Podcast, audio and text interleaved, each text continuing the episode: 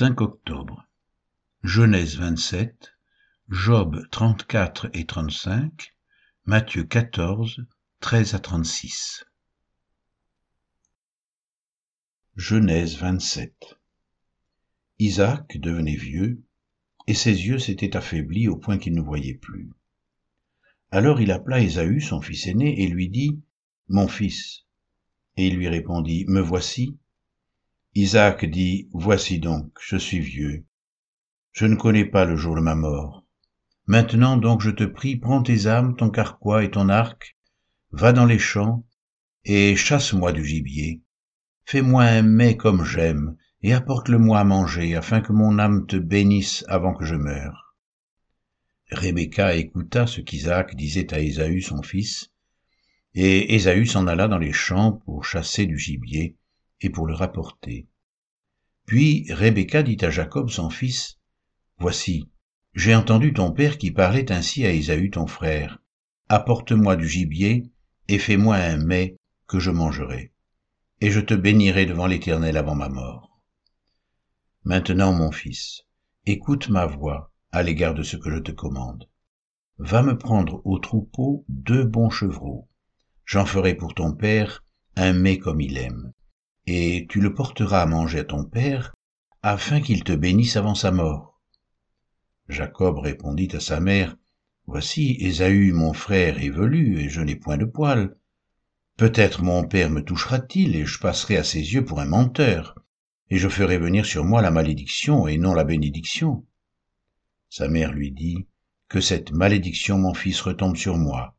Écoute seulement ma voix, et va me les prendre. Jacob alla les prendre et les apporta à sa mère, qui fit un mets comme son père aimait. Ensuite, Rebecca prit les vêtements d'Ésaü, son fils aîné, les plus beaux qui se trouvaient à la maison, et elle les fit mettre à Jacob, son fils cadet. Elle couvrit ses mains de la peau des chevreaux, et son cou qui était sans poils, et elle plaça dans la main de Jacob son fils le mets et le pain qu'elle avait préparé. Il vint vers son père et dit, Mon père. Et Isaac dit, Me voici, qui es-tu, mon fils? Jacob répondit à son père, Je suis Ésaü, ton fils aîné. J'ai fait ce que tu m'as dit. Lève-toi, je te prie, assieds-toi et mange de mon gibier, afin que ton âme me bénisse. Isaac dit à son fils, Eh quoi, tu en as déjà trouvé, mon fils? Et Jacob répondit, C'est que l'Éternel ton Dieu l'a fait venir devant moi. Isaac dit à Jacob, Approche donc, et que je te touche, mon fils, pour savoir si tu es mon fils Ésaü ou non. Jacob s'approcha d'Isaac, son père, qui le toucha et dit, La voix est la voix de Jacob, mais les mains sont les mains d'Ésaü. Il ne le reconnut pas parce que ses mains étaient velues comme les mains d'Ésaü son frère. Et il le bénit. Il dit, C'est toi qui mon fils Ésaü? Et Jacob répondit, C'est moi. Isaac dit, Serre-moi, et que je mange du gibier de mon fils, afin que mon âme te bénisse. Jacob le servit, et il mangea. Il lui apporta aussi du vin, et il but. Alors Isaac, son père, lui dit, Approche donc, et baise-moi, mon fils. Jacob s'approcha, et le baisa. Isaac sentit l'odeur de ses vêtements, puis il le bénit, et dit, Voici l'odeur de mon fils, et comme l'odeur d'un champ que l'Éternel a béni. Que Dieu te donne de la rosée du ciel et de la graisse de la terre, du blé et du vin en abondance, que des peuples te soient soumis, et que des nations se prosternent devant toi. Sois le maître de tes frères, et que les fils de ta mère se prosternent devant toi. Maudit soit quiconque te maudira, et béni soit quiconque te bénira. Isaac avait fini de bénir Jacob, et Jacob avait à peine quitté son père Isaac qu'Ésaü son frère revint de la chasse. Il fit aussi un mets qu'il porta à son père, et il dit à son père, Que mon père se lève et mange du gibier de son fils, afin que ton âme me bénisse. Isaac, son père, lui dit, Qui es-tu? Et il répondit, Je suis ton fils aîné, Ésaü. Isaac fut saisi d'une grande, d'une violente émotion, et il dit, Qui est donc celui qui a chassé du gibier et me l'a apporté? J'ai mangé de tout avant que tu viennes, et je l'ai béni. Aussi sera-t-il béni Lorsqu'Ésaü entendit les paroles de son père, il poussa de forts cris, plein d'amertume, et il dit à son père, Bénis-moi aussi, mon père. Isaac dit, Ton frère est venu avec ruse, et il a enlevé la bénédiction. Ésaü dit, Est-ce parce qu'on l'a appelé du nom de Jacob qu'il m'a supplanté deux fois? Il a enlevé mon droit d'aînesse, et voici maintenant qu'il vient d'enlever ma bénédiction. Et il dit, N'as-tu point réservé de bénédiction pour moi? Isaac répondit et dit à Ésaü, Voici, je l'ai établi ton maître, et je lui ai donné tous ses frères pour serviteurs. Je l'ai pourvu de blé et de vin. Que puis-je donc faire pour toi, mon fils? Ésaü dit à son père, N'as-tu que cette seule bénédiction, mon père? Bénis-moi aussi, mon père. Et Ésaü éleva la voix et pleura. Isaac, son père, répondit et lui dit, Voici, ta demeure sera privée de la graisse de la terre et de la rosée du ciel d'en haut. Tu vivras de ton épée et tu seras asservi à ton frère. Mais en errant librement, çà et là, tu briseras son joug de dessus ton cou. Ésaü conçut de la haine contre Jacob à cause de la bénédiction dont son père l'avait béni, et Ésaü disait en son cœur, Les jours du deuil de mon père vont approcher, et je tuerai Jacob mon frère. On rapporta à Rebecca les paroles d'Ésaü son fils aîné.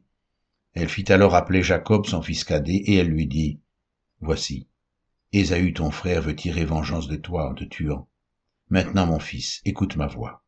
Lève-toi, fuis chez Laban mon frère à Charan, et reste auprès de lui quelque temps, jusqu'à ce que la fureur de ton frère s'apaise, jusqu'à ce que la colère de ton frère se détourne de toi, et qu'il oublie ce que tu lui as fait.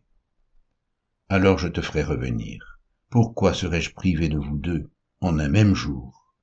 Rebecca dit à Isaac, Je suis dégoûté de la vie à cause des filles de Heth. Si Jacob prend une femme comme celle-ci, parmi les filles de Heth, parmi les filles du pays, à quoi me sert la vie?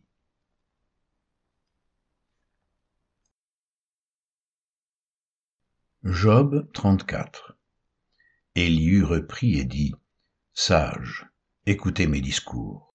Vous qui êtes intelligents, prêtez-moi l'oreille, car l'oreille discerne les paroles, comme le palais savoure les aliments. Choisissons ce qui est juste, voyons entre nous ce qui est bon.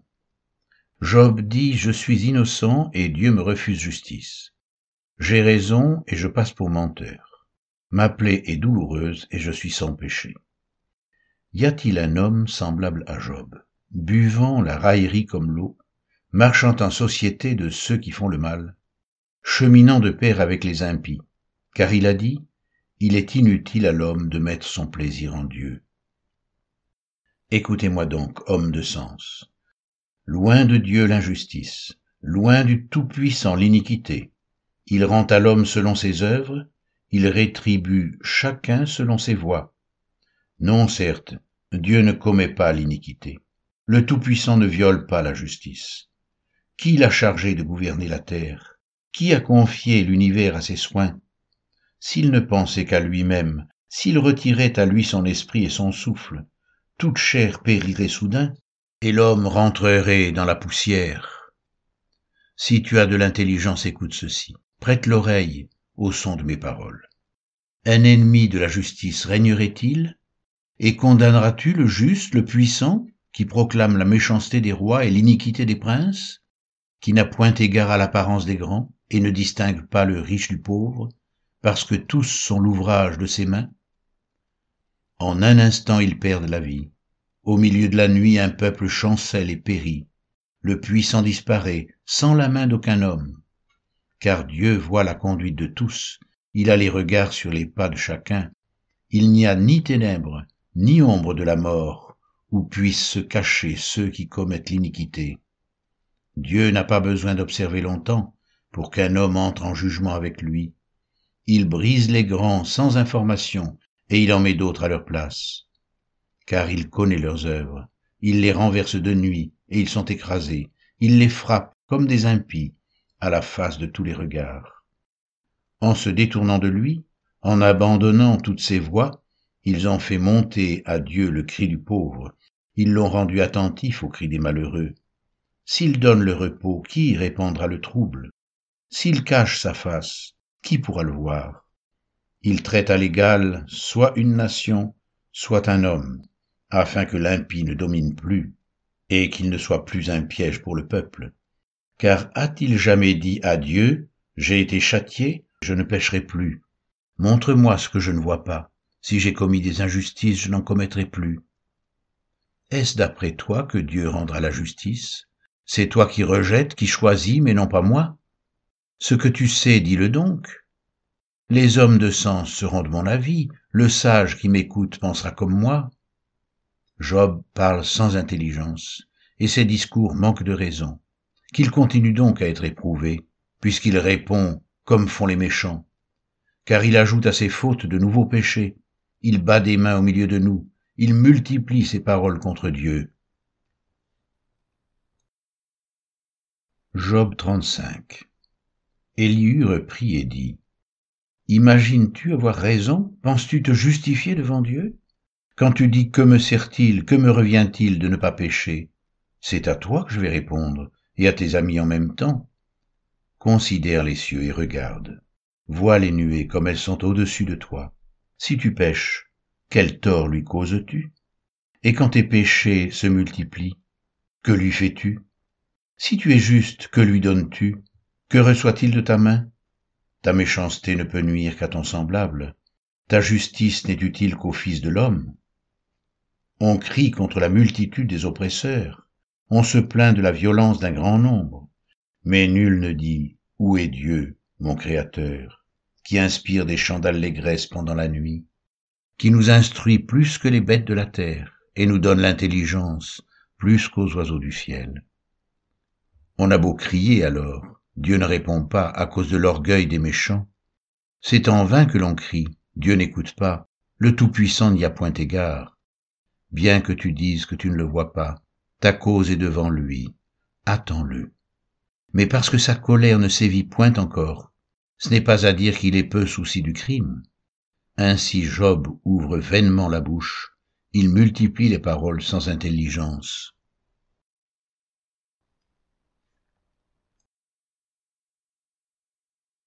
Matthieu 14, 13 à 36 À cette nouvelle, Jésus partit de là dans une barque pour se retirer à l'écart dans un lieu désert. Et la foule, l'ayant su, sortit des villes et le suivit à pied. Quand il sortit de la barque, il vit une grande foule et fut ému de compassion pour elle, et il guérit les malades. Le soir étant venu, les disciples s'approchèrent de lui et dirent, Ce lieu est désert, et l'heure est déjà avancée, renvoie la foule afin qu'elle aille dans les villages pour s'acheter des vivres. Jésus leur répondit, Ils n'ont pas besoin de s'en aller, donnez-leur vous-même à manger. Mais ils lui dirent, nous n'avons ici que cinq pains et deux poissons. Et il dit, Apportez-les-moi. Il fit asseoir la foule sur l'herbe, prit les cinq pains et les deux poissons, et levant les yeux vers le ciel, il rendit grâce. Puis il rompit les pains et les donna aux disciples, qui les distribuèrent à la foule. Tous mangèrent et furent rassasiés, et l'on emporta douze paniers pleins des morceaux qui restaient. Ceux qui avaient mangé étaient environ cinq mille hommes, sans les femmes et les enfants. Aussitôt après, il obligea les disciples à monter dans la barque et à passer avant lui de l'autre côté, pendant qu'il renverrait la foule. Quand il l'eut renvoyé, il monta sur la montagne pour prier à l'écart, et comme le soir était venu, il était là seul. La barque, déjà au milieu de la mer, était battue par les flots, car le vent était contraire à la quatrième veille de la nuit, Jésus alla vers eux marchant sur la mer. Quand les disciples le virent marcher sur la mer, ils furent troublés et dirent C'est un fantôme. Et dans leur frayeur, ils poussèrent des cris.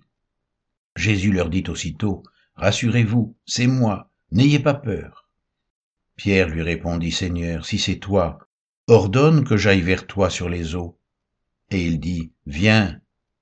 Pierre sortit de la barque et marcha sur les eaux pour aller vers Jésus. Mais voyant que le vent était fort, il eut peur. Et comme il commençait à enfoncer, il s'écria, Seigneur, sauve-moi. Aussitôt Jésus étendit la main, le saisit et lui dit, Homme de peu de foi, pourquoi as-tu douté? Et ils montèrent dans la barque et le vent cessa. Ceux qui étaient dans la barque vinrent adorer Jésus et dirent, Tu es véritablement le Fils de Dieu. Après avoir traversé la mer, ils vinrent dans le pays de Génézareth. Les gens de ce lieu, ayant reconnu Jésus, envoyèrent des messagers dans tous les environs, et on lui amena tous les malades. Ils le prièrent de leur permettre seulement de toucher le bord de son vêtement. Et tous ceux qui le touchèrent furent guéris.